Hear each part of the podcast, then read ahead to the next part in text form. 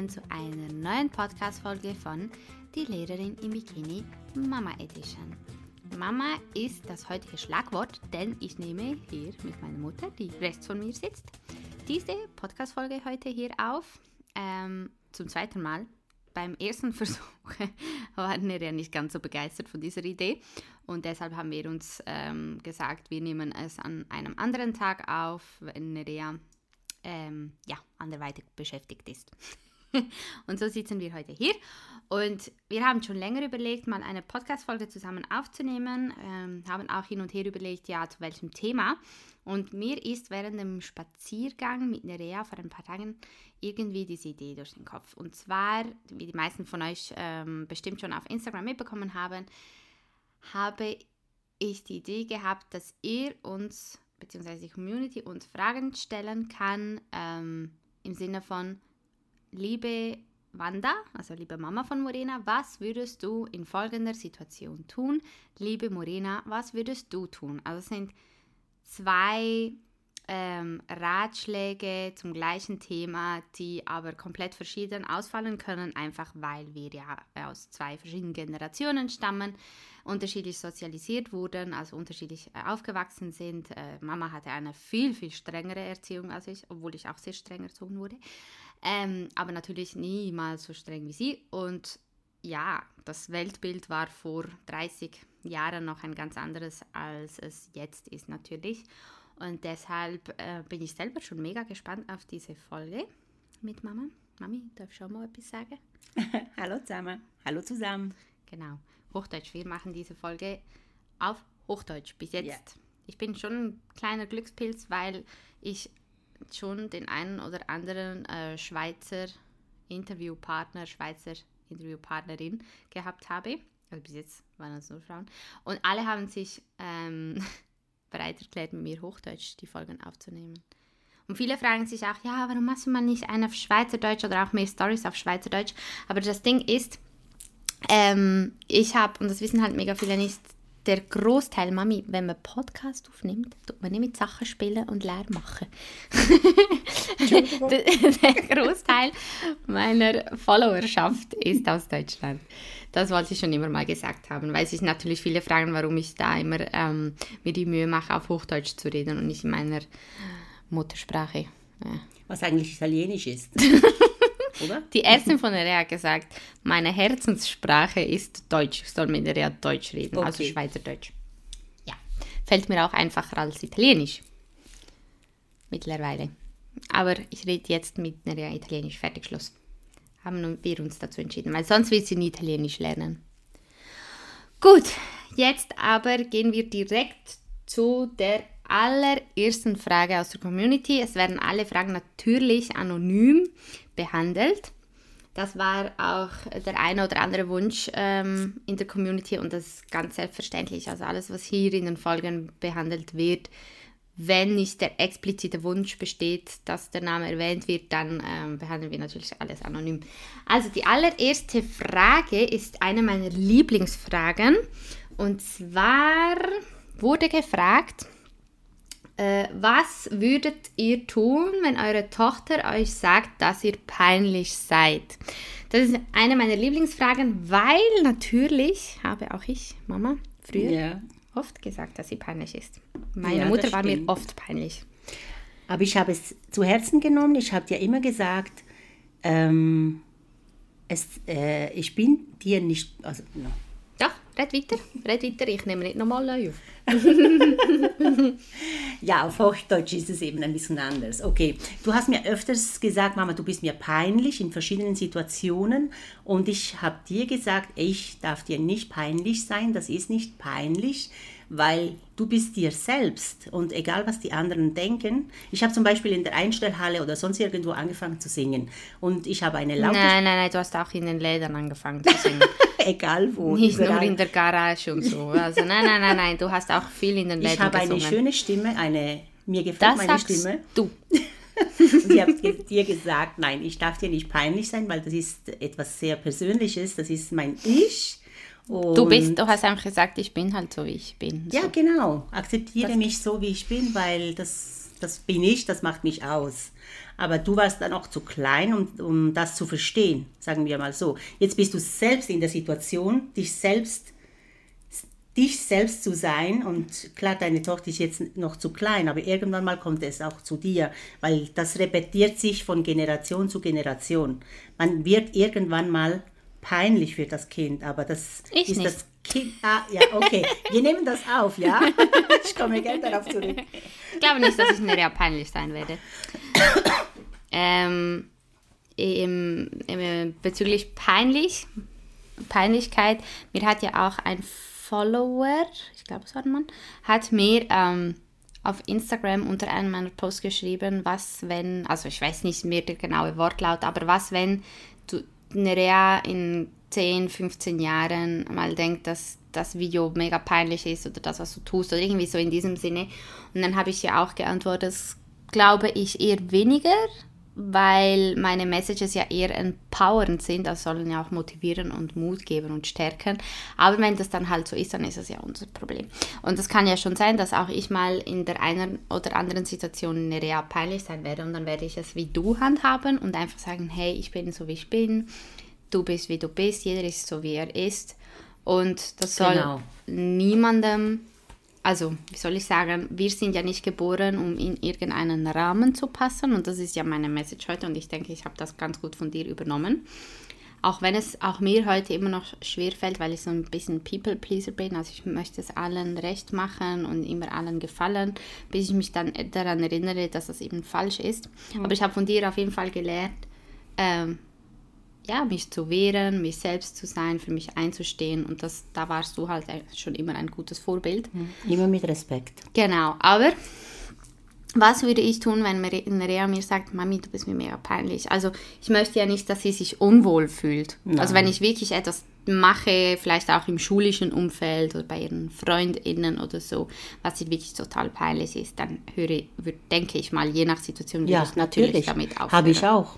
Wenn ich gemerkt habe, dass es dich kränken könnte oder würde, habe ich sofort habe ich mich zurückgezogen, ganz klar.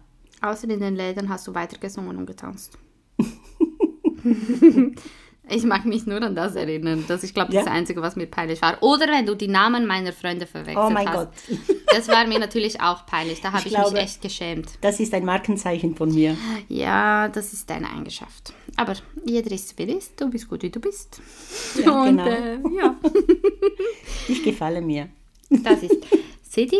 Wir haben da immer super Und ich bin überhaupt nicht perfekt. Also Niemand ich, ist perfekt. Ich glaube nicht, dass die Perfektion existiert, weil jeder sieht die Perfektion anders. Also kann sie gar nicht existieren. Man muss genug sein für sich selbst und nicht für jemand anderen. Es ist schön, wenn es für jemand anderen ist, dass du jemand Gefallen tust, so wie du bist. Aber das Wichtigste, primär, das bist du selbst. Voll. Weil So. wenn du dich nicht liebst, kannst du auch nicht lieben. Wenn du dir nicht gefällst, kannst du auch nicht gefallen. Doch, doch, doch. Ja, aber nicht bis zum Innersten. Ah. Beispiel? Ich habe das Thema ja auch in meinem Buch behandelt, weil es weil seit Jahren der Spruch im Internet kursiert, ein typischer Pinterest-Spruch, wo man irgendwie sagt, wie sollen dich andere lieben, wenn du dich selbst nicht liebst. Aber tatsächlich hatte auch ich eine Phase, wo ich mich überhaupt nicht gern gehabt habe, also eher im Gegenteil. Und trotzdem hatte ich einen Freund damals, der mich über alles geliebt hat. Ah ja, okay. Ja, Also? so gesehen auf jeden Fall.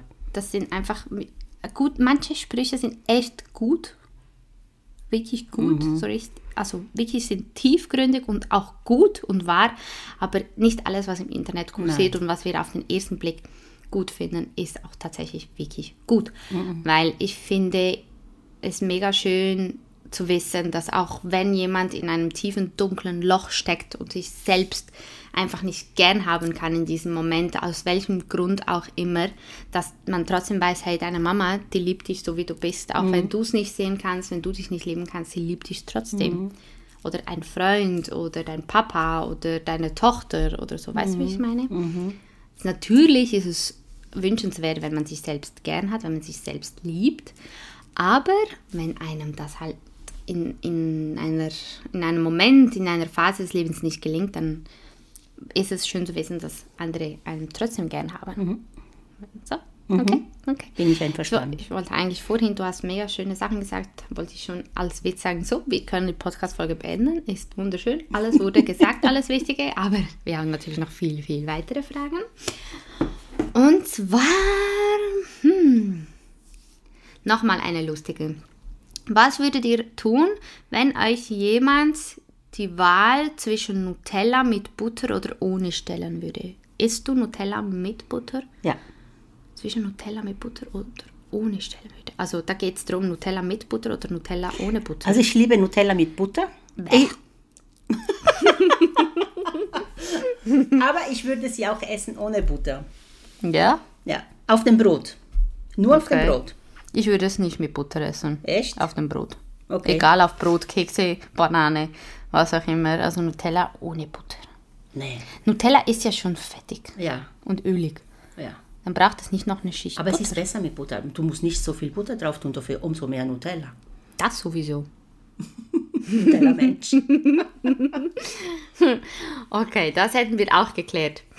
Ähm, hm. Oh, das ist eine tiefgründige Frage. Was würdet ihr tun, wenn eine von euch ins Ausland zieht und die andere bittet mitzukommen? Also was, würdet, was würdest du tun, wenn ich jetzt mit meiner kleinen Family nach Spanien ziehe und ich bitte mitzukommen? Würdest du mitkommen?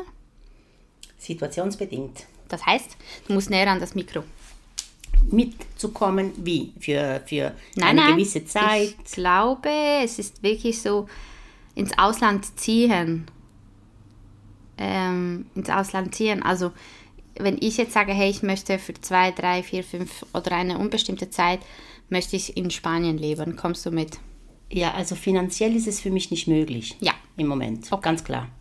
Wäre es finanziell möglich? Na, sofort. Ja, ich glaube, hätten wir, wären wir finanziell niemals eingeschränkt, wäre so vieles mehr auf so viel möglich. äh, dieser Welt möglich Ja. und in diesem Leben. Ja, voll. Und was würde ich tun, wenn du jetzt zum Beispiel nach Portugal ziehen würdest und mich bitten würdest mitzukommen? Bei mir ist es finanziell möglich, aber aufgrund dessen, dass ich halt nicht Single bin, also auch mit der Reha wäre es irgendwie möglich, aber da, dadurch, dass ich halt einen Freund habe, der hier auch äh, gebunden ist, glaube ich, wäre das in den nächsten Jahren nicht so das Thema. Man sagt niemals nie, aber von mir aus würde es halt nicht gehen. Ähm, hm. Hm, Eine ähnliche Frage. Was würdet ihr tun, wenn die große Liebe auswandern will, man selber aber nicht, weil man Freunde, Familien und Jobaussichten hier hat? Also, also was würdest du tun? Du bist ja jetzt verheiratet mit Ja. Fernando, aber wenn jetzt nicht verheiratet wärst mit Fernando und ihr seid nach zwei Jahren, drei Jahren oder so, ähm, sagt Fernando, hey, ich würde mega gerne nach Portugal auswandern. Wärst du, würdest du da mitgehen? Oder wärst du mitgegangen, wenn das so gewesen wäre? Also, bevor wir uns entschieden haben zu heiraten, haben wir das Pro und das Contra sowieso angeschaut, weil ich hatte andere Vorstellungen als Ehe für die Zukunft, für die Pension. Und ich war geneigt, in ein Land zu gehen, also nach Griechenland, das natürlich noch vor Covid und alles. Und äh, er hat mich mehrmals gefragt zu heiraten. Und ich habe immer Nein gesagt, weil ich, äh, er wollte für immer nach Portugal ziehen. Und ich Ah, hatte, ja, Also jetzt schon? Also so jetzt, jetzt nein, nein, für, später? die, für später Ah, in der Pension und ich war immer eben, für mich war Griechenland eigentlich meine Zukunft, weil ich das Land liebe, weil ich mich dort identifizieren konnte und ich wollte äh, identifizieren. Äh, Meine Mama hat übrigens kein Corona. Sie hat Nein. Husten schon seit Ewigkeiten. Ah, chronisch. infizieren. Was? Also identifizieren. Ah, ja, identifizieren. identifizieren. Mhm. Und ich wollte ihn nicht auf meine Seite ziehen. Also ich wollte nicht, dass er etwas tut, was er vielleicht nicht möchte, weil seine Familie lebt ja in Portugal. Mhm. Und ich wollte nicht, dass er so denkt wie ich, wenn die Liebe nicht so stark gewesen wäre oder überhaupt ihn zu überzeugen, etwas zu machen, was er sich nicht vorstellen konnte. Und mit der Zeit hat er dann gemerkt, die Liebe ist sehr stark Wow. und er hat sich entschlossen, auch für die Zukunft ähm, nach Griechenland zu ziehen, weil ich habe gesagt, es muss nicht sein, aber es könnte sein, dass ich mal für, äh, für immer nach Griechenland, äh, Griechenland ausziehen wollte. Und dann hat er gesagt, er würde auch. Und dann habe ich, äh, bin ich ein paar Mal mehr ähm, in Portugal gewesen in den Ferien und dann habe ich gemerkt, Portugal ist wunderschön. Mhm. Und dann habe ich ihm aber gesagt, ich sehe die Zukunft nicht unbedingt in Griechenland, es könnte auch Portugal sein. Yay. Und so haben uns, wir uns entschlossen zu heiraten. Weil egal ob jetzt Portugal oder Griechenland, aber ich glaube, es könnte Portugal werden. Ja. Und das hat die Liebe ausgemacht. Was war die Frage? Ähm, wenn die große Liebe auswandern will. So. so, kurze Frage, lange Antwort. ja. ähm, was würde ich tun, wenn die große Liebe auswandern möchte? Ich würde mitgehen. Weil das Coole ist halt, dass ich, ich bin ja die Lehrerin im Bikini, aber ich arbeite ja momentan nicht als Lehrerin, sondern halt als selbstständig erwerbende Podcasterin, Influencerin, sagt, wie es wollt. Ich mache da verschiedene Sachen, Bloggerin. Ähm, und ich kann das alles tatsächlich halt auch von mir aus aus Afrika auch machen. Ja, also es ist halt einfach so. Ähm, ich würde mitgehen auf jeden Fall. Hm. Auch ähm, für Nerea wäre es halt cool, wenn sie ein bisschen reisen könnte die nächsten Jahre oder ein bisschen mehr sehen könnte, an der Wärme sein und so. Oh, ich träume gerade schon wieder. Aber ähm, ja, was, also das ist jetzt einfach meine Vorstellung jetzt. Nerea ist ja erst bald fünf Monate alt. Wenn sie aber dann in das Kindergartenalter kommt, glaube ich, oder, oder Schulalter, Kindergarten nicht unbedingt, aber so dann das Schulalter würde ich glaube schon wieder in der Schweiz sein wollen. Obwohl eigentlich bin ich nicht mega, mega Fan vom Schweizer Schulsystem. Obwohl ich, ja, oder, vielleicht auch weil ich eben in diesem Schulsystem tätig ähm, war. Aber ich weiß nicht, ich bin halt so typisch Schweizerin, einfach das Gewohnte, das Beständige, die Sicherheit, das, was man halt kennt. Und ach, keine Ahnung. Manchmal muss man sich mehr trauen. Aber ja, wir sind jetzt gerade ein bisschen am Fantasieren, weil ich glaube nicht, dass wir ähm, oder dass Enrique in den nächsten Jahren auswandern möchte. Also man weiß ja nie, sagt niemand nie. So, nächste Frage. Ähm, würdet ihr nach fünf Monaten Beziehung zusammenleben? ähm, auf Italienisch gibt es ein Sprichwort, ah, ja. no risica, no rosica. Ah. Man sollte sich wagen. Man soll, ja, voll. Man sollte also, wagen. Willst du was erleben, also solltest du das No tun. risk, no fun. Yeah, genau. Auf Englisch. ähm, also würdest folge du deinem fünf? Herzen. Ja, Voll. sicher. Also wenn, wenn, es für mich stimmt, auf jeden Fall. Bauchgefühl. Ja. Also ja, es kann gut gehen und es kann schlecht gehen. Fernando also.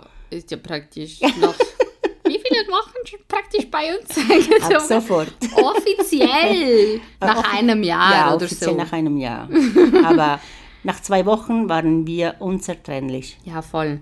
Also das wünsche ich jedem Mensch, dass es einen Partner oder eine Partnerin ja. findet, wie Mama und Fernando Also wir sind nicht haben. perfekt, wir sind weit entfernt von der Perfektion. Und Niemand äh, möchte perfekt sein. Wir sind zwei total verschiedene Charakteren, aber komplett total. Ja, voll und es funktioniert. Enrico ja. und ich sind auch komplett verschieden und das funktioniert nicht ganz so gut wie bei euch. Aber das ist ein anderes Thema. auch wir finden immer irgendwie einen Weg. Ja. Wo ein Wille ist, ist, ist ein, ein, Weg. Ja, genau. genau. Also Enrique so. und ich haben ja auch relativ schnell Nerea also bekommen, äh, waren relativ schnell von Nerea schwanger, also ich nach eher kurzer Zeit, wenn man das so sehen mhm. möchte. Aber ähm, ja, es kommt alles so, wie es kommen muss. Genau, man soll einfach das Beste daraus ziehen. Ja, voll. Meine Mama fasst mir gerade an den wie immer. Du hast versucht, ein Haar wegzunehmen bei dir und es ist immer noch da, oder habe ich Ja, ich habe Haarausfall. Ja, es sind die Stillhormone. Enrique hat gestern auch den Staubsauger geleert, geleert, geleert, ja. geleert. Und er äh, hat auch gesagt, könnte man eine Perücke draus machen, eine neue. Genau. Gut. Zurück zum Thema. Hm. Uh, da bin Spannend. ich gespannt. Was würdet ihr tun, wenn ihr Gefühle für einen guten Freund entwickelt habt, aber dieser in einer Beziehung ist? Etwas sagen oder nicht? Hast du die Frage verstanden? Ja, die Frage habe ich verstanden. Bin ich denn auch in einer Beziehung oder bin ich solo? Ich denke, wenn da nichts anderes steht, dann bist du Single. Ja. Genau. Ach Gott, ein guter Freund. Ein guter Freund sollte eigentlich ein guter Freund bleiben, weil wenn du was mit einem guten Freund anfangen tust und es nicht klappt, hast du deinen guten Freund verloren. Möglicherweise. Möglicherweise. Möglicherweise. Nicht zwingend. Nein, Kommt drauf an. In den meisten Fällen. in den meisten Fällen. In den meisten Fällen. Aber es kommt darauf an, was sich da entwickelt, ob es jetzt Sex Aber ist oder Du darfst nicht vergessen, dieser eine Freund ist in einer Beziehung. eben. Und es braucht immer zwei dazu. Zu was? zum nächsten Schritt. das, ist, das ist nicht nur, weil du Single bist und Gefühle hast für diesen Menschen und du sagst was und dieser, dies, dieser eine Freund, der lässt sich auf das ein, dann stimmt es bei ihm ja auch nicht. Oder vielleicht wollte er das auch so oder vielleicht... Es gibt immer einen Grund, wieso. Ich glaube auch zu dieser Frage müssen wir, müssen wir wie quasi mehr Hintergrundinformationen Ja. haben. Wie ist die, wie Es ist die Gefühlslage? Wie, wie steht, also wie, wie ist es mit diesem guten Freund? Wie, was fühlt er? Wie fühlt er sich? Ähm, auch in seiner Beziehung, die er mit einer anderen Frau angeblich hat. Ähm, Entsteht da ein One-Night-Stand, kann man das verkraften. Man sollte nie eine Handlung machen, die man danach bereut, weil bereuen sollte man nichts. Man lebt das Leben für sich so aus, wie man sich das vorstellt. Und ich denke, es gibt immer Phasen im Leben, äh, mit 10, 20, 30, 40, 50 Jahren änderst du deine Meinung sowieso über das Leben. Das bringt Ja. die Erfahrung mit sich. mit sich. Genau. Voll. Ähm, ich denke, also ich finde auch verschiedene Beziehungsstile völlig in Ordnung. Also es gibt polyamore Menschen, Menschen, die ähm, sich nicht nur in, in einer romantischen Beziehung befinden oder befinden möchten, Menschen, die gerne mehrere Menschen lieben oder lieben können. Andere können sich das gar nicht vorstellen. Dann gibt es die, die einfach polygam sind, also in sexueller Hinsicht sich mehreren Menschen öffnen. Und ich finde, so oder so ist es halt mega wichtig, dass man in einer Partnerschaft das halt bespricht und beide, es für beide stimmt. Genau. Und ich persönlich könnte mir nicht vorstellen, etwas mit einem, egal ob Freund oder nicht Freund, mit einem Mann zu haben, der schon etwas mit einer anderen, also der in einer festen Beziehung mit einer anderen Frau ist, die aber nichts davon weiß. Also wenn die Frau weiß oder wenn diese, dieses Pärchen in einer offenen Beziehung ist, beziehungsweise sie abgemacht haben, hey, ähm, wir snacken auch außerhalb der eigenen vier Wände, würde ich das jetzt mal so sagen, ähm, dann voll. Also dann finde ich so, okay, Ja. dann wäre ich, also wenn ich jetzt in dieser Situation wäre, wäre ich, ich persönlich voll bereit dazu, wenn ähm, Alle Beteiligten einverstanden, sind. einverstanden sind und jetzt in dieser speziellen Situation, wenn es jetzt ein Freund ist, ein guter Freund ist, würde ich glaube abschätzen, deshalb habe ich vorhin gesagt, kommt ein bisschen auf verschiedene Sachen drauf an, da müssen wir mehr Informationen dazu haben. Wenn dieser Freund zum Beispiel, wenn ich das mit ihm bespreche und ich könnte mir vorstellen, dass er danach irgendwie sagt, hey, egal wie es kommt, wir bleiben Freunde, wenn er cool drauf ist oder ja, es ist mega schwierig. Ich würde auf jeden Fall aufs Bauchgefühl hören und abschätzen, hey, ähm, möchte ich dieses Risiko eingehen, diese Freundschaft zu verlieren oder nicht? Und ich bin halt da gerade in dieser Hinsicht sehr stark geprägt aufgrund der Erfahrung, die ich gemacht habe, weil ich ja von einem damals guten Freund äh, sexuell genötigt wurde. Triggerwarnung, große Triggerwarnung. Ähm, ich wusste, dass also ich wusste, er hat mir offenbart, dass er Gefühle für mich hat und ich habe ihm von Anfang an klar gesagt, dass ich keine Gefühle für ihn habe. Äh, er ist ein sehr guter Freund, ist mir sehr ans Herz gewachsen, ich vertraue ihm, ich kann mit ihm über alles reden, aber ich kann mir halt sexuell nichts vorstellen und auch romantisch in dieser Hinsicht gar nichts. Ähm, weder noch, also beides überhaupt nichts, nur wirklich Freundschaft. Und er hat sich dann bereit erklärt, diese Freundschaft weiterzuführen, trotz der Gefühle, die er für mich äh, gehegt hat zu diesem Zeitpunkt.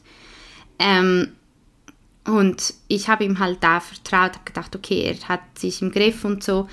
Ähm, aber er konnte es halt doch nicht akzeptieren und diese Fälle gibt es halt einfach auch, dass jemand ähm, sagt, hey, voll, voll auch ähm, wenn ich Gefühle für dich habe ähm, und du nicht, wir können die Freundschaft trotzdem weitermachen, kann es halt trotzdem sein, dass diese Person, egal ob männlich, weiblich, was auch immer, ähm, einfach Mühe damit hat. Mhm. Trotzdem Mühe damit hat. Und da finde ich es halt mega wichtig, dass ich bin halt voll Fan von, von Ehrlichkeit, wenn ich dieser Person sage, hey, ich ähm, habe Gefühle für dich, dass ähm, ja, diese Person dann auch sagt, wie sie das empfindet. Also ich würde es auch voll respektieren, wenn diese Person sagt, hey, ich möchte das Risiko nicht eingehen, ähm, vielleicht müssen wir auf Abstand gehen oder so. Ich, es ist mega schwierig. Genau. Ich glaube, es kommt mega, es kommt mega auf die einzelnen Personen in dieser Konstellation an. Also es ist eine Frage mit, mit, mit was wäre, wenn, sowieso. Mhm. Und das ist halt mega schwierig zu beantworten, weil Sehr. ich da einfach sagen würde, würde hör auf dein Bauchgefühl. Immer. Weil nicht jeder kann gleich gut damit umgehen. Ich kann mir vorstellen, dass es auch Freundschaften gibt. Ich weiß nicht, könnt ihr uns dann erzählen, gibt vielleicht auch Freundschaften, da waren mal Gefühle und die haben sich dann aber gelegt, weil die, das freundschaftliche Band so stark war, dass man gesagt hat, hey, ich möchte das nicht verlieren.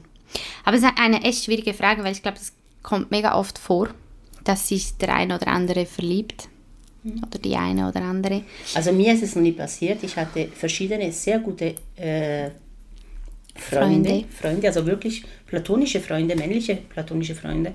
Und ich habe mich nie in ihn verliebt, Gott sei Dank. Ich auch nicht. Ähm, ich denke auch nicht sie in mich. Und ich habe nie was gemerkt, sagen mhm. wir mal so. Ich bin froh, ich durfte sie so genießen als gute Freunde. Mhm. Und es ist nie was draus geworden, weil es, ich glaube, es hätte für mich nicht gestimmt. Ja, voll. Voll. Ja. Ja, es war mir ja auch unangenehm von diesem Zeitpunkt an, als er mir gesagt hat, ähm, dass er mehr für mich empfindet, was er vor Gericht dann abgestritten hat, aber das ist ein anderes Thema. Ähm, es war mir auch unangenehm, aber ich hätte die Freundschaft weiterführen können, beziehungsweise ich habe ihm auch angeboten, dass wir auf Abstand gehen, bis sich das, diese Gefühle vielleicht auch ein bisschen gelegt haben und so. Oder halt wirklich die Freundschaft zu beenden, wenn es nicht anders geht, weil ich wollte ja nicht, dass er leiden musste. Ähm, und ich habe für mich dann, äh, für mich war es ein bisschen unangenehm, aber ich habe ihr so gesagt, wenn er es handeln kann und es äh, wie vorher ist, dann ist es für mich völlig okay, diese Freundschaft weiterzuführen. Da du keine Gefühle hattest, war es für dich okay, aber da er anscheinend ja. Gefühle hatte, wollte er so viel wie möglich von dir haben, deine Nähe. Und mm. das ist eben ein negatives Beispiel, ja. aber das muss ja nicht sein. Also Nein. sexualisierte Gewalt hat ja ganz andere Gründe. Ähm, und da gehen wir jetzt nicht Nein. näher drauf ein. Das ist Machtausübung und so weiter. Ich würde sagen, Triggerwarnung Ende. Mhm. Ähm, gehen wir zur nächsten Frage. Ähm, hm. Hm, hm. Wollen wir gerade bei schwierigen Fragen bleiben? Nee, meine. Okay. Was würdet ihr tun, wenn der Partner oder der Mann eine Affäre hätte und man davon wüsste? Was würdest du tun jetzt, wenn Fernando eine Affäre hätte? Ich würde ihn umbringen. Nein, Quatsch. Äh, Nein, das war ein Witz. Schneide ich jetzt nicht raus. Nein. Nein, das war ein Witz. Ähm, wenn er eine laufende Affäre hätte und ich würde da, davon erfahren. Mhm. Ich denke, es kommt auch darauf an, wie du erfährst. Erfährst du es von ihm oder Eben, erfährst du es von jemand genau, anderes? Genau, genau. Erstens mal vertraue ich ihm und ich hinterfrage nie, wenn er spät nach Hause kommt, da er einen neuen jo zweiten Job hat. Ähm, wir hören uns zwischen das Ende vom ersten Job und der, äh, der Anfang vom zweiten Job. Ja, voll. Immer. Und er sagt, wo er hingeht, was er tut und so. Schon nur, weil ich koche. Ähm, ich vertraue ihm. Aber sollte ich erfahren, würde ich ihn Von ganz, ihm? Von ihm. Oder auch nicht von ihm. Ich würde ihn zur Rede stellen und ihn bitten, mir die Wahrheit zu sagen. Es kann sein, dass er mich ja liebt, aber eine andere Person attraktiv findet, also sich sexuell angezogen fühlt, vielleicht gar nicht liebt, aber sie einfach mal spüren möchte. Ich weiß es nicht. Ich weiß nicht, wie ich reagieren würde. Ich müsste auf jeden Fall darüber sprechen, weil er hätte das ohne mein Einverständnis gemacht und das würde mich ganz klar verletzen. Aber wie ich reagieren würde, das weiß ich jetzt nicht, weil ich bin nicht in der Situation. Aber Und du kannst dir auch gar nicht vorstellen. Nein, so äh, aus mir heraus, ich habe ja keine Gefühle, weil er mich ja nicht betrogen hat. Also kann ich nicht so sprechen als ich als Betrogene. Also würde ich sagen, ich würde so, würde so und würde so. Aber wenn es mich dann betrifft, weil es passiert ist, dann ist es ganz was anderes. Kannst du dann in diesem Moment sagen, Genau. was würdest Aber du auf tun? jeden Fall würde ich darüber sprechen, wie es dann Ja, voll. enden würde. Ich weiß es nicht.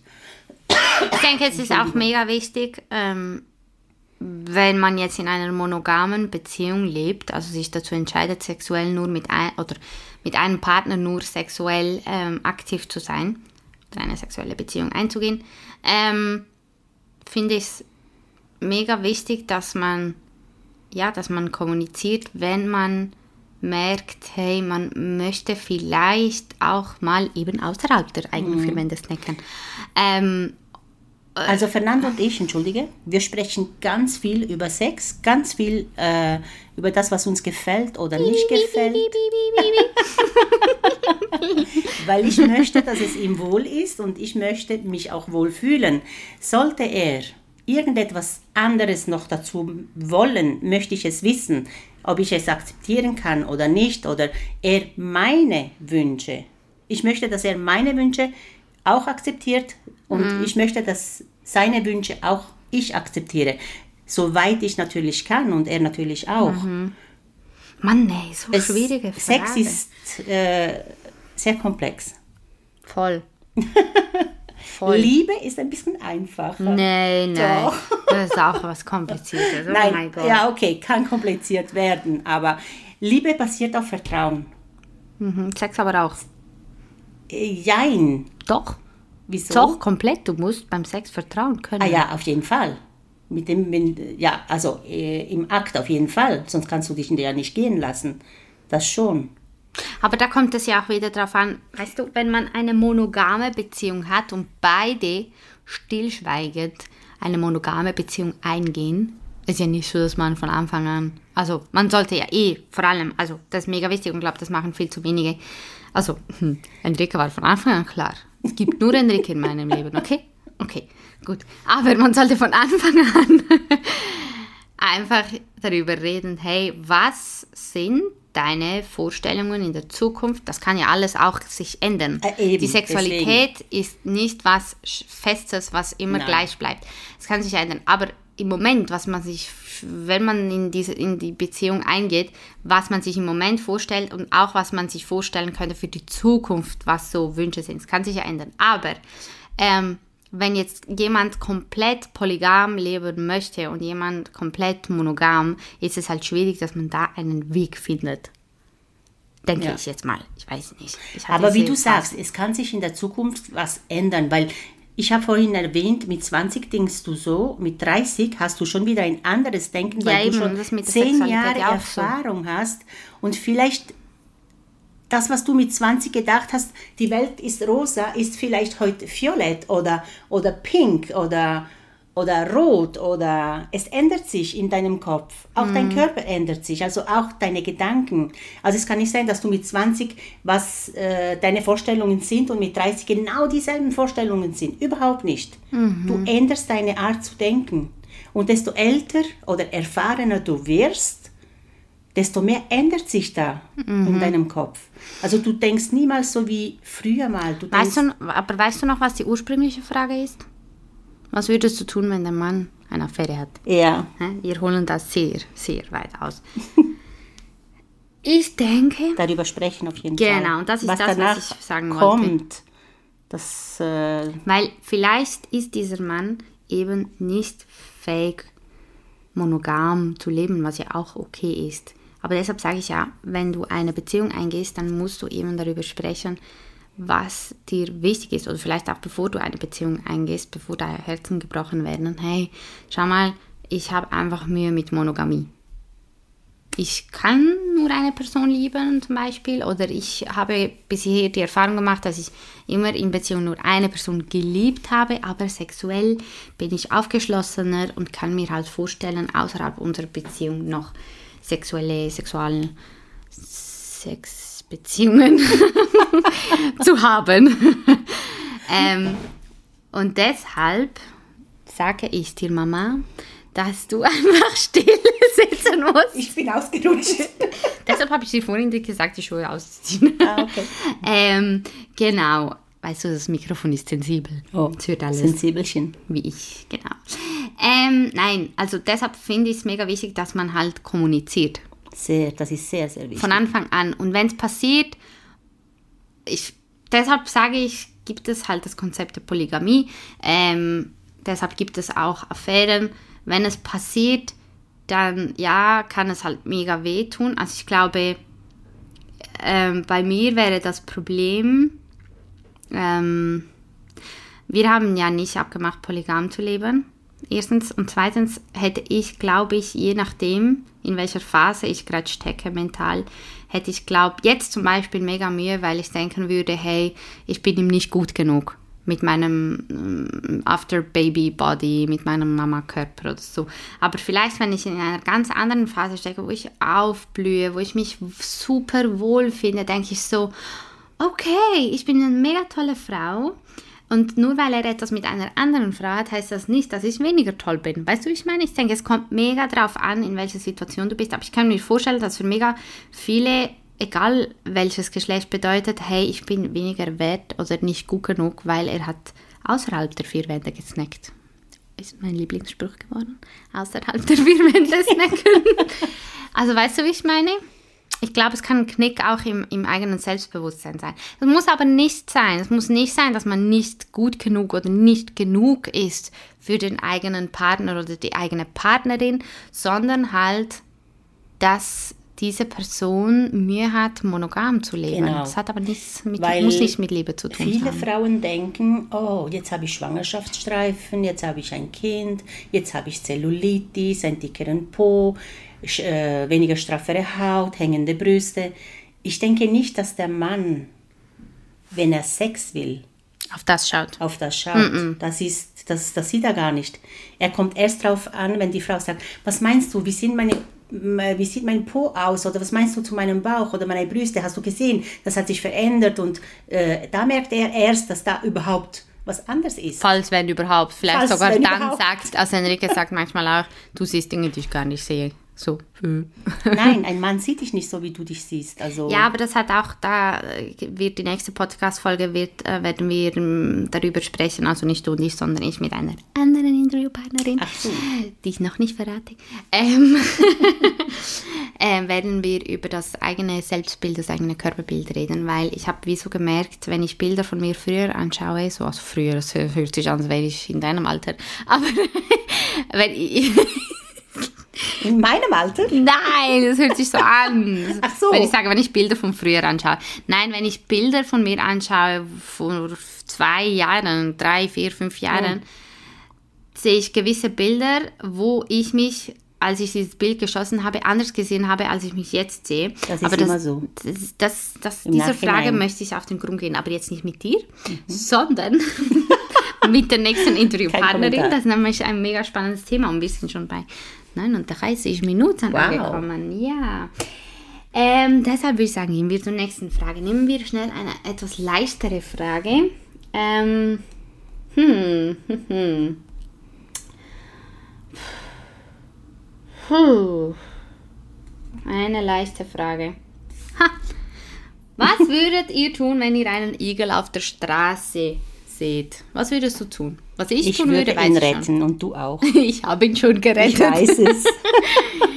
Für die, die es nicht wissen. Die Tiere müssen gerettet werden. Wenn man sieht, dass irgendwo Gefahr besteht, Ja. für die Tiere auf jeden Fall, solange du dich nicht in Gefahr begehst. Aber es kommt ja auch darauf an, wann man den Igel auf der Straße sieht. Da muss man sich ein bisschen mit Igelkunde beschäftigen. Weil nicht unbedingt ein Igel auf der Straße bedeutet, dass ein Igel, auf, äh, Igel in Gefahr ist. Wenn ein Igel, wie ich ihn damals vorgefunden habe, an der prallen Sommersonne am Mittag, da lag er auf dem Schulhof.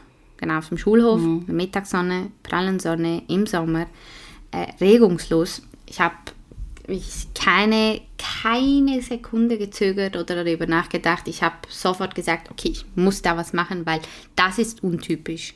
Wenn man aber einen Igel an einem Herbstabend äh, oder so auf der Straße sieht, irgendwo zwischen Gebüsch laufen oder so, dann ist das natürlich normal. Also wenn ich sehe, dass er Also nicht ich in quietsche. Gefahr ist. ich quietsche, wenn ich einen Igel sehe. oh, mal, ein Igel. Und, und Enrique, was würde Enrique tun? Ja, nein, nein, nein, Enrique versteht langsam meine Igelliebe oder meine Tierliebe. Aber Enrique ist ohne Igel aufgewachsen auf Kuba und deshalb alles, was am Boden so krabbelt, ist für ihn ein bisschen unheimlich.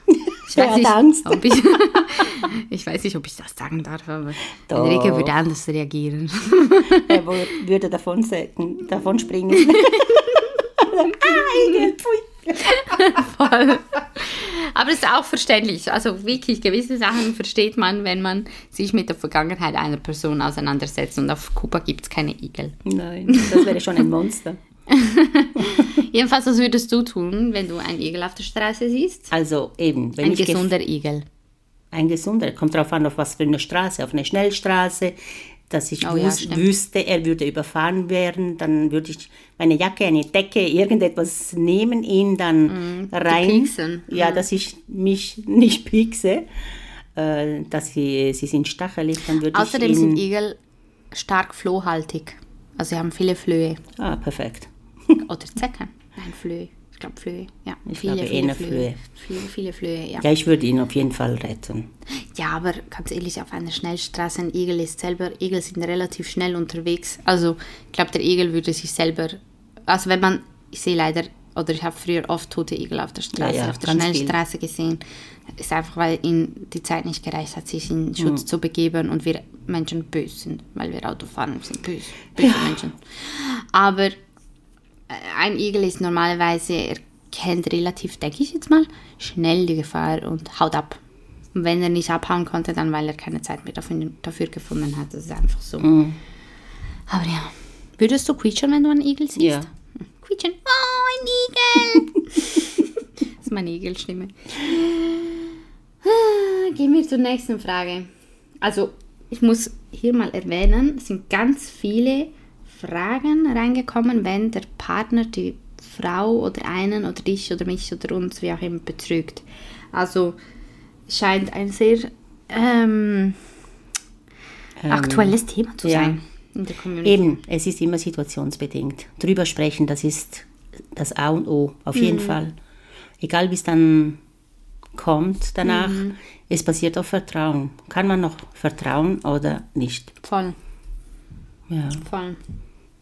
Bauchgefühl, immer auf das eigene Bauchgefühl. immer auf hören. Bauchgefühl. Gut, ähm. Hm. Oh, schon wieder eine schwierige Frage. Also eine nicht schwierig, sondern so schwer, so starkes, schwieriges Thema. Ich hoffe, ich trete dir nicht zu nahe mit dieser Frage. Was würdet ihr tun, wenn ihr mitbekommen würdet, dass in eurem Umfeld jemand häusliche Gewalt erlebt? Das ist jetzt spannend. Was würdest du tun, wenn du mitbekommst, dass jemand in deinem Umfeld häusliche Gewalt erlebt? Also wenn Also ich würde auf jeden Fall auf die Person zugehen, wo, wo häusliche Gewalt erfährt, Mhm. ob Mann oder Frau, würde zuerst mal sehen und rausfinden, möchte sie überhaupt geholfen werden? Ja, das ist eben oft das Problem, dass bei häuslicher Gewalt äh, psychische Gewalt halt ähm, ein Thema ist und bei psychischer Gewalt ist das halt oft so, ich bin jetzt keine Fachperson, aber was ich schon viel gelesen habe, ist, das Gaslighting, Lightning, Gaslighting. Auf Deutsch bitte. Ähm, ich, ich weiß jetzt gerade nicht, wie es auf Deutsch heißt, aber der Partner oder die, oder die Person, die ähm, Gewalt ausübt und Gaslighting ausübt, ist, ähm, tut das auf diese Art und Weise, dass sie dir quasi ähm, klar macht, dass du die Verrückte bist Ja. und dass du übertreibst und dass äh, ich, also wenn ich jetzt Gewalt ausübe und Gaslighting, dass ich gar nicht so han handle, wie du es mir unterstellst. Weißt du, wie ich meine? Mhm. Ja, so alle, genau. du bist doch verrückt, du bildest dir Ja. was ein, äh, das stimmt doch gar nicht, du übertreibst, weißt du, wie ich meine? Mhm. Und dann ist die betroffene Person, äh, vielleicht auch Triggerwarnung hier, ähm, ist die betroffene Person halt oft dann in dem Glauben, dass es halt das. Dass das so ist, dass das ist doch gar nicht so schlimm, nein.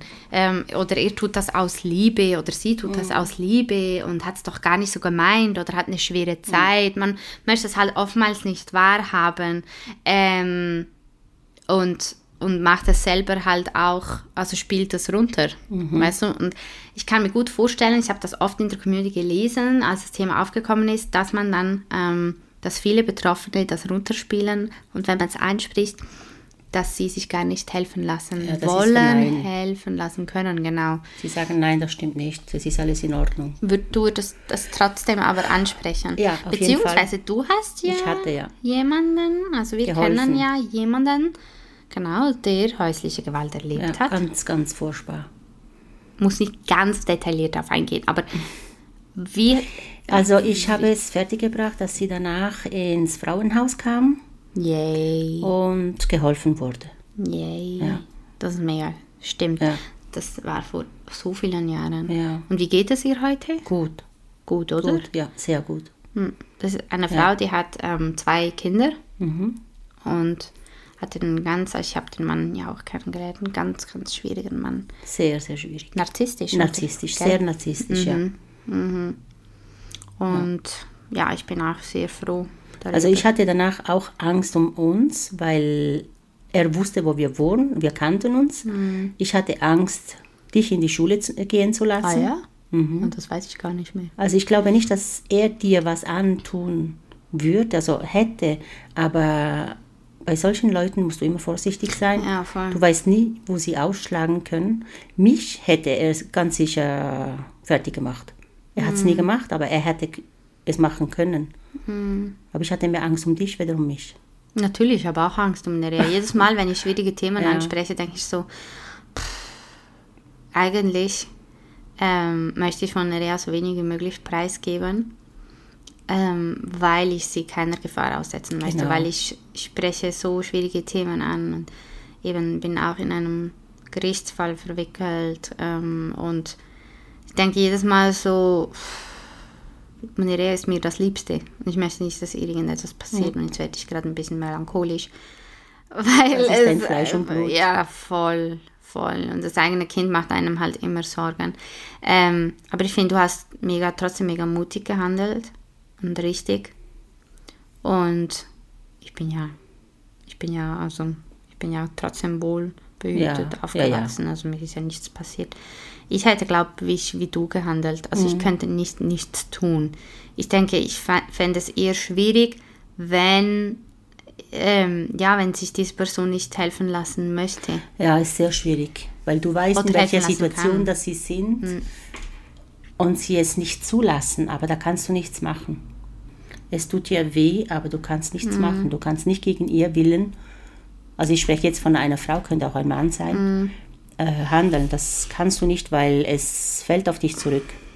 Ja, es ist so und es kann dich auch mega belasten, aber ich, ich glaube, ich würde weiterhin für diese Person einfach da sein Auf und ihr jeden Fall. signalisieren, hey, ich bin da, egal. Immer. Es gibt doch so eine Zahl, ich habe es erst gerade letzte Woche gelesen, warum bin ich so schlecht im Zahlen merken? Ich glaube, eine Betroffene von häuslicher Gewalt, ah nein, ich habe es in einer, in der Serie Made, die du nicht weitergeschaut hast, weil du sie, glaube ich, langweilig oder so gefunden hast, Oh. hat doch diese junge Frau häusliche Gewalt erlebt. Ich werde ich werd es noch nachholen. Spoiler, Spoiler, Made. Alarm. Es geht um Made, die Serie auf Netflix, Made, M-A-I-D, Made. Mhm. Ähm, diese junge Frau hat ähm, häusliche Gewalt erlebt. Jetzt nicht ähm, ich, nicht in einem, doch, also ich, nein, ich also er hat gar nicht getrunken, oder? Und ja, er wurde er verbal gewalttätig ja. und hat, glaube ich, Gewalt angedroht. Ich weiß es nicht mehr so genau. Geschlagen, er hat sie nie angefasst und glaube, das war auch das Problem, ähm, dass er sie tatsächlich nie richtig physisch angefasst hat, aber fast halt. Ja. Und verbal, also psychisch war es ganz schlimm. Und ähm, ich finde es aber, es ist eine Serie, die ich jetzt persönlich gut aushalten konnte. Also vom, vom Inhalt her. Aber was ich eigentlich sagen wollte, was wollte ich eigentlich sagen? Ah, genau. Und bei dieser Serie, die ist dann auch, Spoiler, in ein Frauenhaus gegangen, aber ähm, es gab da dort auch Frauen, die ähm, immer wieder zu ihren Tätern zurückgegangen sind. Und sie persönlich, ähm, die, die Hauptdarstellerin, sie hat das nicht verstanden. Also sie hat wie so gesagt, hä, wie kann sie, er hat sie doch geschlagen und so irgendwie, ich weiß nicht mehr den genauen Kontext oder die Details, aber die, die Person, also die Angestellte oder die Besitzerin, glaube ich, des Frauenhauses, die hat dann gesagt, ich glaube, Betroffene gehen bis zu siebenmal zurück ja? zu ihren Tätern. Ja. Oh mein Gott. Bis sie es begreifen, bis sie begreifen, hey, das ist nicht okay, was da gemacht wird. Du bist halt mega oft, und das ist auch Triggerwarnung bei sexualisierter Gewalt so, ähm, dass man halt ja in einem Schockzustand ist oder mhm. neben der Spur nicht mehr irgendwie sich selbst nicht mehr richtig da. Ähm, wenn Gefahr lauert, dann reagiert der Körper oftmals entweder mit Fight, Kämpfen, Flight, Flüchten oder Freeze, diese Schockstarre. Und ich habe das Gefühl, wie gesagt, ich bin keine Fachperson, das wäre mal ein interessantes Interview mit einer mhm. Fachperson.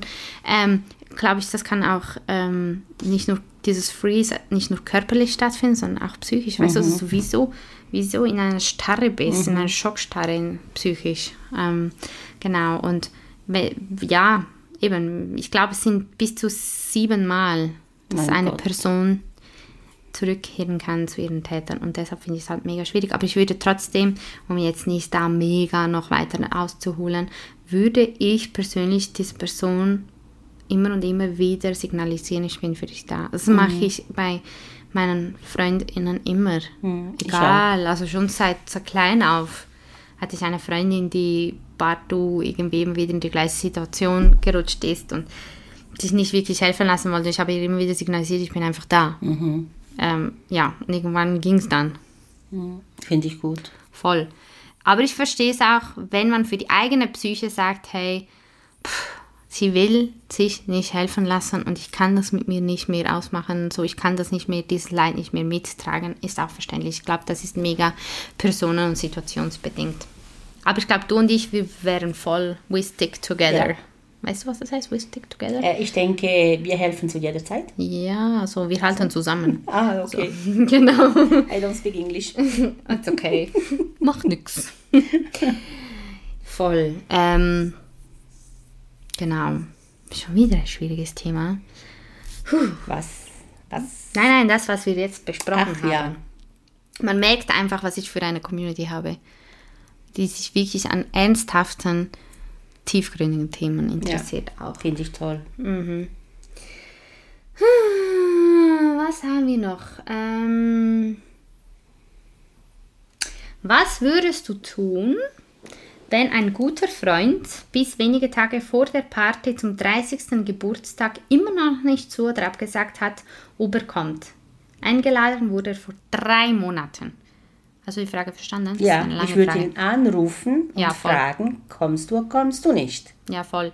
Weil, ähm, ich möchte jetzt diesen einen Freund nicht in Schutz nehmen, aber ich kann von mir sagen, ich bin mega vergesslich. Ich habe auch schon nicht zu oder abgesagt, einfach ich weil ich es vergessen habe. Es gibt einfach Menschen, die sind ein bisschen verpeilter. Ähm, also ich finde, man sollte immer handeln. Also möchtest du es wissen, dann ruf an. Voll. Und nicht denken, er oder sie. Nein, es ist ihr Problem. Sie hätte mich anrufen sollen. Ich habe ja ja gesagt. Vergiss es. Willst du es wissen? Ruf an. Voll. Das ist deine Generation. Ja. Meine Generation macht noch so ein bisschen Trara drumherum, glaube ich. Also braucht es nicht. So. Ich glaube, ich persönlich so ich, wie ich mich kenne, würde ich mir denken, ist er vielleicht böse auf mich? Habe ich irgendwas Falsches gesagt? Was war unser letzter Treffen? Wie war Wenn ich? du anrufst, Dann weißt du es. dann weißt du es. Voll. Dann kannst du danach fragen. Du merkst ja in seiner Stimme, wie diese Person reagiert. Dann kannst du fragen, stimmt was nicht? Kannst du diese Person zur Rede stellen? Voll. Voll. Oder einfach auch akzeptieren, dass sie Nein sagt. Kein Problem. Voll. Dich auf die Party konzentrieren und danach, wenn du die Möglichkeit hast, Voll. sie zur Rede zu stellen. Voll. Ich bin immer für Klarheit. Ja. Und das Sprechen. Sprechen ist eigentlich das A und O, also die Kommunikation. Das wollte ich gerade sagen. Communication is key. Ist Key ist der Schlüssel. Ja! Yeah, Siehst du, du kannst doch Englisch. Just a little Jetzt haben alle kaputte äh, Trommelfälle wegen mir, wegen dem Kreischen. Ja! ja, voll. Kommunikation ist einfach der Schlüssel. Ich glaube, ich würde auch. Also, sagen wir so, ich finde den Tipp von Mama, den Ratschlag, ihren Senf, finde ich mega gut. Ich glaube, den würde ich noch befolgen, wenn ich euch wäre. Oder diese Person, die die Frage gestellt hat. Ich persönlich glaube, würde mir zuerst mal den Kopf zermartern und einfach mal fragen, mich selbst fragen, hm, oder Enrique fragen, du, dieser eine Freund, der hat immer noch nicht zu oder abgesagt. Habe ich vielleicht beim letzten Treffen was Falsches gesagt? Oder, oder, oder. Das ist Ja. einfach typisch Morena, Overthinking. Overthinking. What's that? Das ist, wenn du überlegst und überlegst und überlegst und überlegst und Kriegst dir du Migräne. ja, das ist vielleicht der Grund, warum ich den ab und zu Migräne habe. genau. Ähm, Ich bin für Leben und Leben lassen. das hat aber nichts mit der Frage zu tun. Nein, hat es nichts. Okay. du wolltest es einfach positionieren. ähm, uff. Ihr unbedingt, was würdet ihr tun, wenn ihr unbedingt mal Kinder haben möchtet, das mit dem Job als Assistenzärztin aber nicht aufgeht? Puh. Das ist eben so shitty, shitty, wenn man sich entscheiden muss zwischen Beruf und Kinderwunsch. Das, aber ich weiß nicht, woher diese Frau, Person kommt, die diese Frage geschrieben hat. Möchte sie denn weiter arbeiten? Möchte sie ihr Kind nicht in die Kita bringen oder, oder, oder wie? Ich denke, es hat mit Schichtarbeit halt zu tun.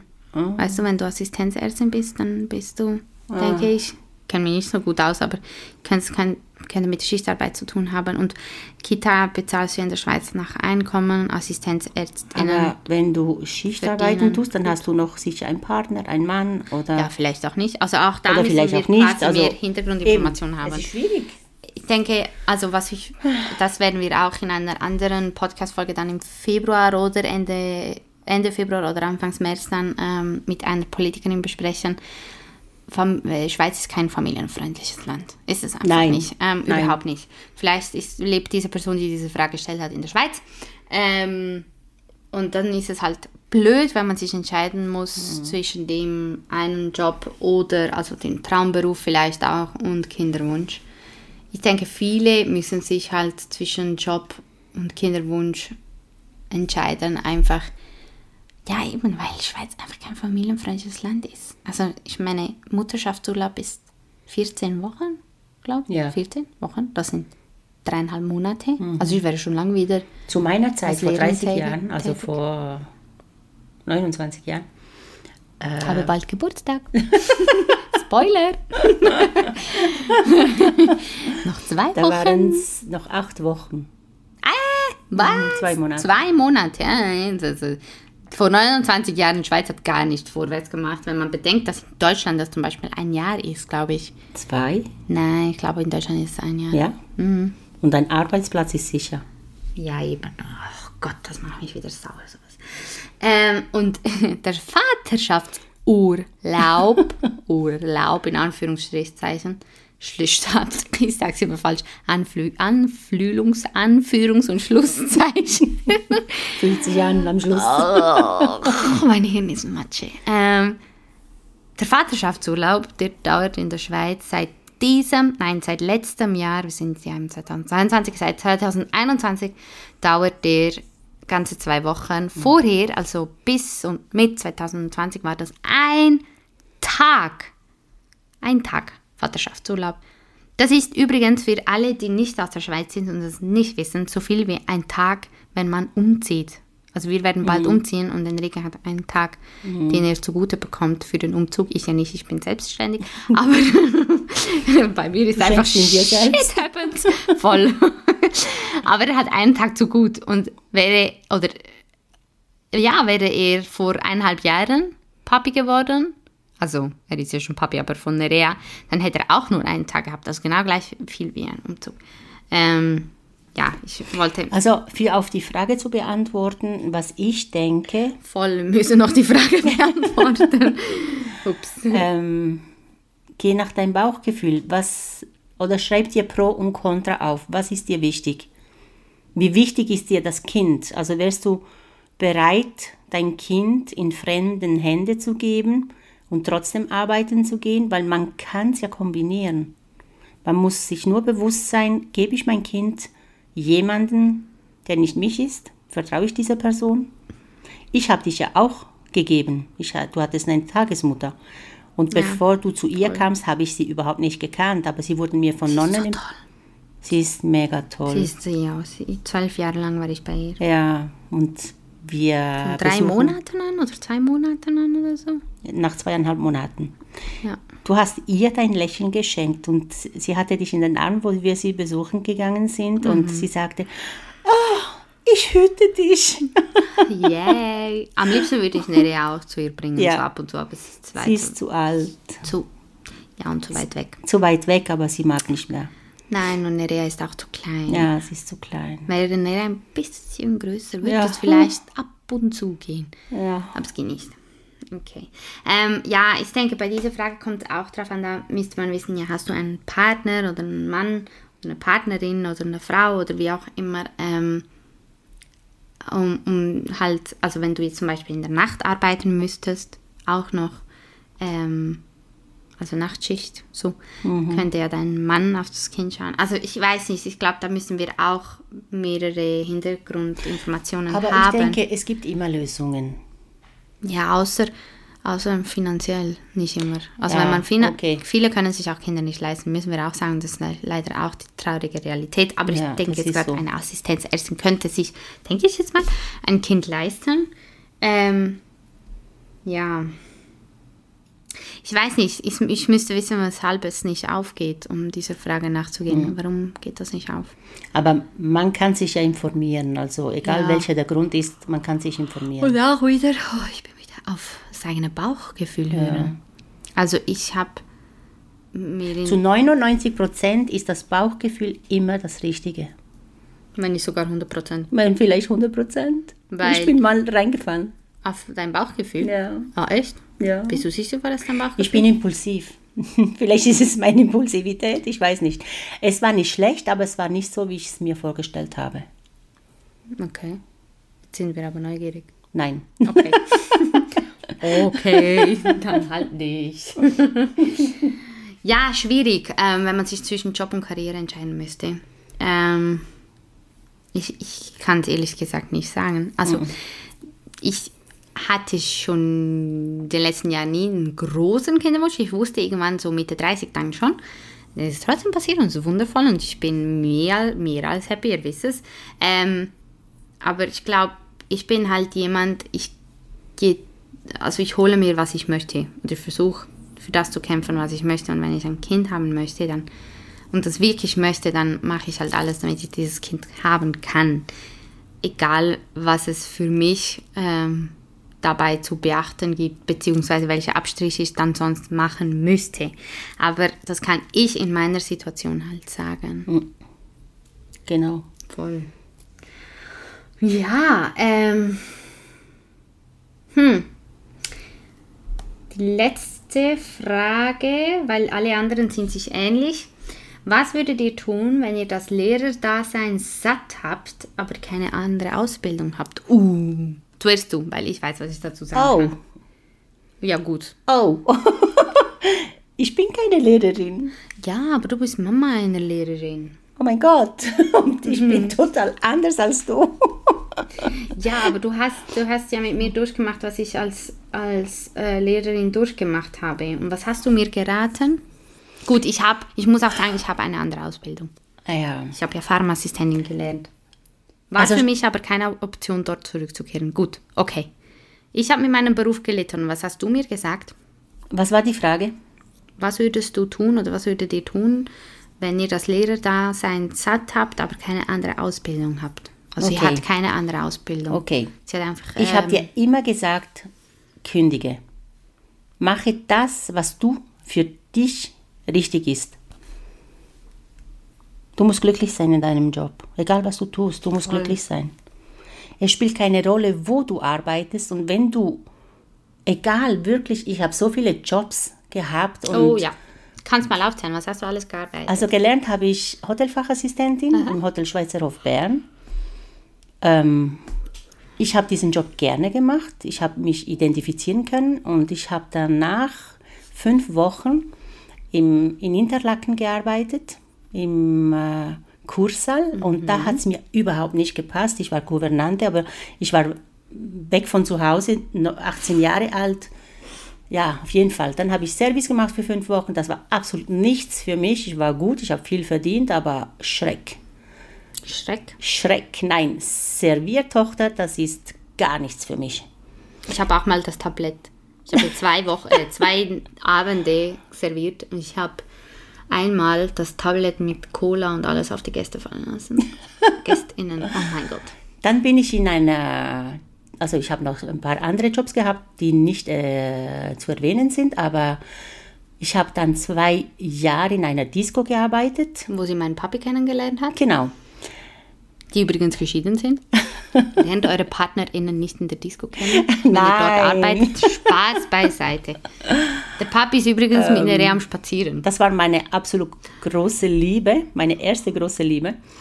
Und ich habe mich total wohl gefühlt in dieser Disco. Also ich konnte mich wirklich entfalten. Ich habe gerne gesungen, getanzt. Äh, äh, ich musste nicht Essen servieren. Ich konnte Longdrinks und was weiß ich. Und ich konnte mich lange unterhalten und zuhören. Und Ich würde sagen, der Ratschlag ist, geh in einer Disco arbeiten. Nein, es war super, es war eine super Zeit. Ich habe verschiedene Sachen gemacht. Also ich habe auch auf einer Krankenkasse im Büro, das war gar nichts für mich. Ähm, ich habe im Charles Vögler gearbeitet, ein halbes, äh, acht Monaten, das war auch nichts für mich. Ich habe, mein Gott, was habe ich danach? Charles bin Vögel ich, ist Mode. ist Also, Mode. Ah ja, das war, Genau, in einem Kleidergeschäft. gibt es Karl Vögele noch? Nee. Nö. Auch nicht mehr. Okay. Ähm, danach bin ich in die Velux gegangen, in Betrieb, Dachflachfenster, das war absolut Nonplusultra, das Highlight.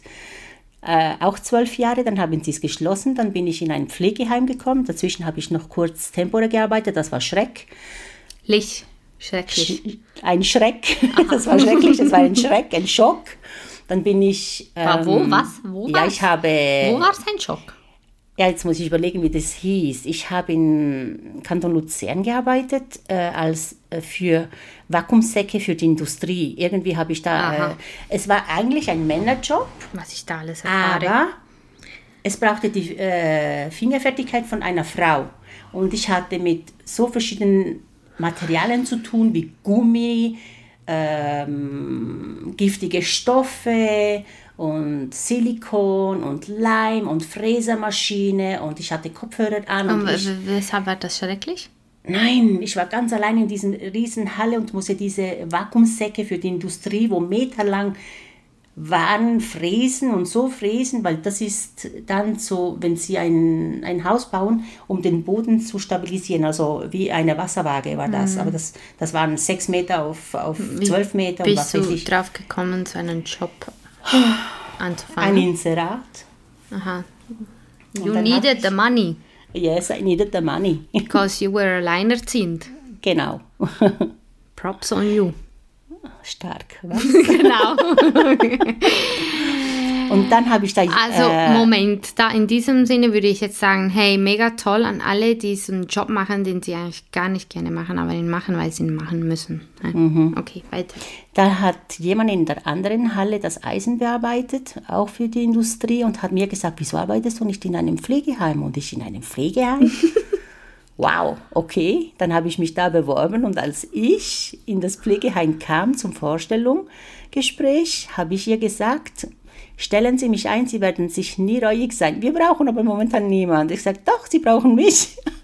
Ah, ja? Und sie hat mich eingestellt, ja, genau. Mit dieser Attitude müsst ihr an ein Bewerbungsgespräch gehen. Und als sie sich dann pensionieren ließ, die gute Frau, hat sie mir ein wundervolles Zeugnis erstellt, Arbeitszeugnis. Also ich war paff, detaillierter geht es gar nicht. Das war nach zehn Jahren und nach zwölf habe ich dann gekündigt. Ähm, Rückenbeschwerden und sonst so Kleinigkeiten. Gesundheitlich. Gesundheitlich, genau, weil ich habe in der Nachtwache gearbeitet. Wir waren zu dritt und ich habe den Job gelebt. Ich habe den Job wirklich gelebt. Ich habe mich identifizieren können. Ich habe kein Problem mit dem Tod und in der Nacht sind ganz viele Leute immer gestorben. Wir haben sie bis zuletzt immer begleitet und es war also der beeindrucklichste Job aller Zeiten. Das hat sogar. Du hast zwei Adjektive gemischt. Ach ja? Eindrücklichste und beeindruckendste. Ui, du die hast Lehrerin. beeindrücklichste gesagt. ah, ich verspreche mich sowieso die ganze Zeit. Das ist normal. Okay. Das ist ja nicht unsere Muttersprache. Und jetzt arbeite ich in der Galaxis.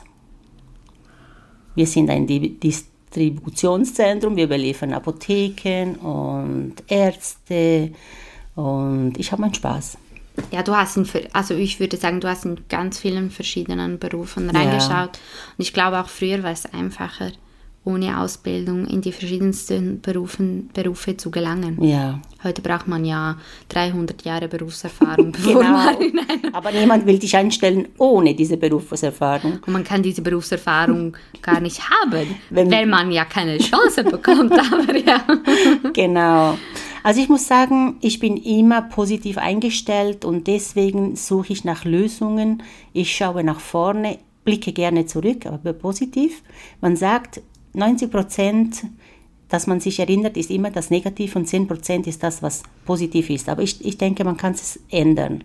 Man darf sich ruhig die 90 Prozent ins Positive versetzen und mit einem Lächeln zurückblick, zurückblicken und äh, immer das Positive rausziehen. Weil negativ kann es immer noch werden. Deswegen Kopf hoch und durch. Also würdest du ihr raten, den Job zu kündigen? Auch wenn sie keine Ausbildung hat. Also sie hat das Lehrerdasein ja satt. Ja, würde ich. Mich hat es mega viel Überwindung gebraucht, zu kündigen. Einfach, weil ich den Job mega gerne gemacht habe, den Lehrerjob. Ähm, ich, mh, wie soll ich sagen, ich aber auch Angst hatte, dass man dann irgendwie denkt, hey, Morena ist da, hat da voll abgekackt, voll abgelust. Ähm, sie hat sich quasi, ähm, sag schnell, oh, ich bin, mein Kopf ist so much. Sie hat aufgegeben, weißt du, ich Ja. hatte ja mega zu kämpfen mit den Menschen, die halt böse über mich geredet haben, mich kritisiert haben, hinter meinem Rücken gesagt haben, ich sei die schlechte Lehrerin Ja. im Bikini. Ähm, wegen meiner Bikini-Bilder, meinem Social-Media-Auftritt und und und. Ich war völlig auch von, von all diesen Meinungen geblendet und beeinflusst worden, dass ich dann das Gefühl habe, hatte, wenn ich jetzt den Job hinschmeiße, dann gebe ich denen ja, Ja. recht. Aber du wolltest den Job auch nicht hinschmeißen, weil du gesagt hast, ich will diesen Kindern eine Chance geben. Ja. Drei Jahre mit einer Lehrerin, ohne dass sie Genau. so viel Wechsel haben. Und deswegen ja. habe ich, ich dann sein gelassen und habe gesagt, wenn du das so siehst, okay, das ist ein- eine sehr schöne Tat, dann verkraftest du diese drei Jahre ja auch. Ja, voll, weil es war absehbar. Ja, genau. Du weißt bis dann und nicht weiter. Voll. Ähm, und das äh, von dem Moment an, wo ich dann gekündigt habe, wo es dann wie so klar war, bis schlussendlich, bis ich dann gegangen bin, war ja trotzdem noch irgendwie über, über ein Jahr, fast eineinhalb Jahre. Aber ich wusste, es ist eine absehbare Zeit und ich wusste, ich bin dann weg. Genau. Es ist wie so, und dann habe ich einen Neuanfang für mich, sei es auf Reisen, was ja nicht stattgefunden hat, Wegen- oder mit einem Kind. oder Das liebe Covid. ja, und der liebe Enrique auch, muss man ja auch sagen. Beides. ähm, aber ich habe dann, wie so gesagt, ich habe dann eine Chance auf einen Neuanfang. Und ich sage immer, wenn du nicht glücklich bist in, in diesem Job, wo du gerade drin steckst, oder in dieser Beziehung oder in dieser Lebensphase oder wie auch immer, dann, hey, vielleicht bist du wie ich und musst zuerst mal wirklich diesen Punkt erreichen, wo du nicht mehr kannst. Oder du wechselst einfach. Ja. Es- Wechsle, wage dich. voll. Also ich hatte halt ich habe halt eine andere Ausbildung und ich habe mein anderes Standbein, welches ich jetzt hauptberuflich mache. Ich kann leicht reden. Ja, aber, aber, ich kenne so viele, die es gewagt haben, die, bei denen sich mhm. eine Tür geschlossen hat oder sie, die diese Türe geschlossen haben, weil es ihnen einfach nicht mehr gut getan hat. Und die sind dann, ähm, ja, für die hat sich dann eine weitere Türe geöffnet oder sogar mehrere Türen geöffnet. Es ist mhm. wirklich so.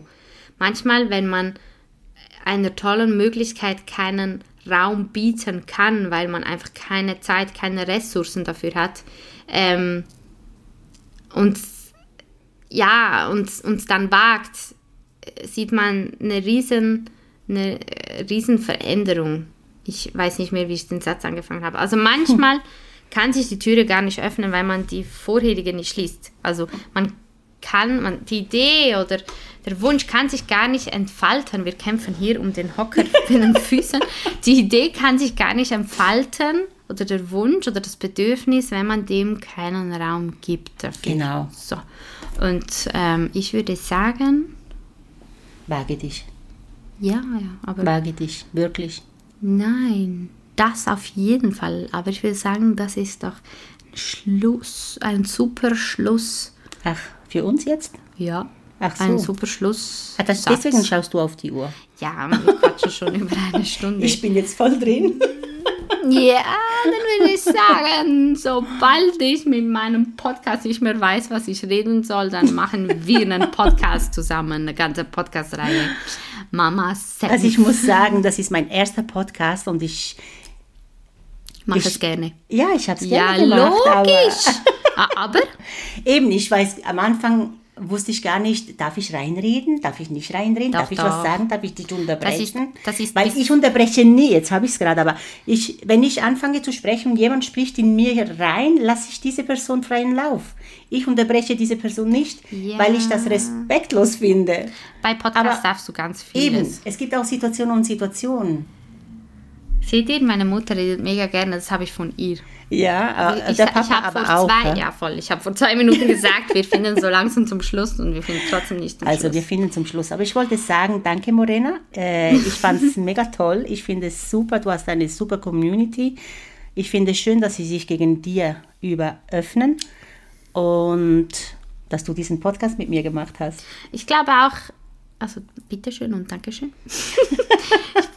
ich glaube auch, dass es bisher die dynamischste Podcast-Folge gewesen ist, einfach weil man merkt, dass wir zwei voll, voll immer so auf diesem Vibe sind. Mhm.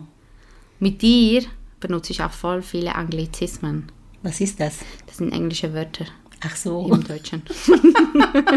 genau. Ähm, Anglizismen. Ja, vielleicht treffen okay. wir uns für eine zweite Podcast-Folge. Wer weiß. Also ich möchte auf jeden Fall ein Feedback. Ouch. Ich möchte auf jeden Fall ein Feedback. Ja, den, ich, den gibt es sowieso. Ich weiß gar nicht, wie ich jetzt rüberkomme oder so. Ich, ich muss mich dann morgen gut. anhören. Ich glaube gut. Mama möchte mit TikTok starten. Mama hat schon, schon insgesamt schon insgeheim schon länger den Wunsch, da was Kreatives ja. zusammenzubauen, zusammenzustellen. Aber jetzt das, das Ding Dong war der Schluss Ding Dong, denn mein Papi ist jetzt da und ich glaube, Rea ist wach oder hat Hunger oder irgendwas oder mein Papi ist durchgefroren. Mami geht die Türe aufmachen. Wunderbar. Ich danke euch viel, viel mal fürs Zuhören und Tschüss. Mama läuft schon davon. Was ich noch sagen wollte, ähm, ich habe ein mega tolles, wichtiges Feedback bekommen zur ähm, zur, meine Mama bringt mich durcheinander, zur letzten Podcast-Folge. Das möchte ich ganz kurz einblenden, einfach als Abschluss, denn das war ein ganz wichtiges, ähm, eine ganz wichtige Folge, Gewalt unter der Geburt. Und damit verabschiede ich mich mit den Worten einer Freundin, die ein paar Wochen vor mir entbunden hat und ähm, mir diese Sprachnachricht auf ihrem Spaziergang zugeschickt hat, die ich eben mega wichtig empfunden habe. Genau. Horroraussage von einem Gynäkologen. Hey, das finde ich so krass, dass es irgendwie Menschen gibt, die sich das zum Beruf gemacht haben und dann irgendwie nicht verstanden haben, worum es bei einer Geburt geht. Ähm, also klar wirken da Kräfte auf einen ein, wenn man das jetzt als, als Naturgewalt bezeichnen möchte. Aber ähm, unter einem Gewaltakt verstehe ich was ganz anderes. Und dabei ist es ja ein absolut natürlicher Vorgang, der was total Empowerndes haben kann, was total Friedvolles haben kann, wenn alles gut läuft. Ähm, so krass, ich finde es so krass, einfach nur, wenn solche Aussagen getroffen werden von Menschen, die so weit oben stehen äh, in, in, dieser Thematik. Ähm, ja, hat mich gerade so schockiert, dass ich dir das kurz aussprechen musste.